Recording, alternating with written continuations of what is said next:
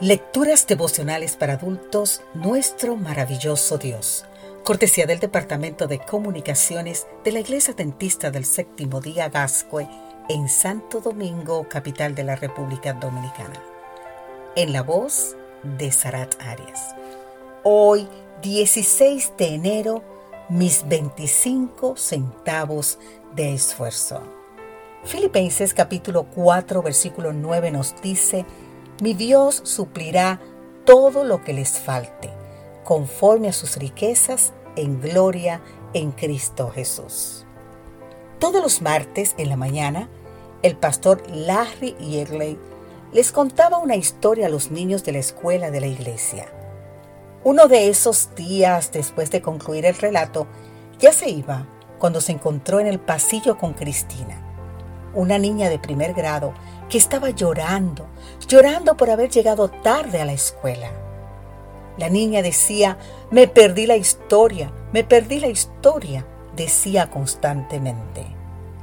No llores, Cristina, le dijo cariñosamente el pastor. Hablaré con la maestra para que me permita contarte la historia solo a ti mañana temprano. A la mañana siguiente, ahí estaba Cristina esperando entonces con mucho amor el pastor Yegley. Y entonces él le contó el mismo relato del día anterior. Al final, cuando el pastor se dirigía hacia su auto, la vocecita de la niña lo detuvo. Pastor, pastor, espere, por favor espere, gritaba la niña Cristina, mientras corría hacia el pastor a toda velocidad. Cuando lo alcanzó, la niña colocó en manos del pastor una moneda de 25 centavos. Pastor, quiero que guarde esto para usted. Así le dijo Cristina al pastor. Cuenta el pastor Yegley que por momentos consideró la posibilidad de no aceptar la moneda. Ese era el dinero de su merienda y probablemente todo lo que tenía Cristina pero el regalo era también la expresión de su corazón agradecido. ¿Cómo podría rechazarlo? decía el pastor. Al final la aceptó y de inmediato fue a la cafetería de la escuela para pagar por la merienda de Cristina. Siempre he conservado aquellos 25 centavos, escribe el pastor, como recuerdo de mi sacrificada y agradecida amiguita Cristina.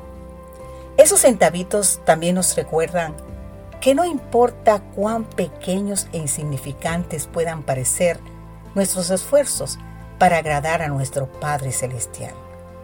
Él los acepta como lo mejor que podemos hacer y suple lo que falta, tal como lo declara nuestro texto de hoy y la siguiente cita. Cita del libro de Elena G. White, El mensaje selecto, tomo 1, exactamente la página 448. Cuando está en el corazón el deseo de obedecer a Dios, cuando se hacen esfuerzos con ese fin, Jesús acepta ese esfuerzo como el mejor servicio del hombre y suple la deficiencia con sus propios méritos divinos. Te invito, querido amigo, querida amiga, a que digamos hoy, gracias Jesucristo, porque aceptas mi 25 centavos de esfuerzo para agradarte y obedecerte.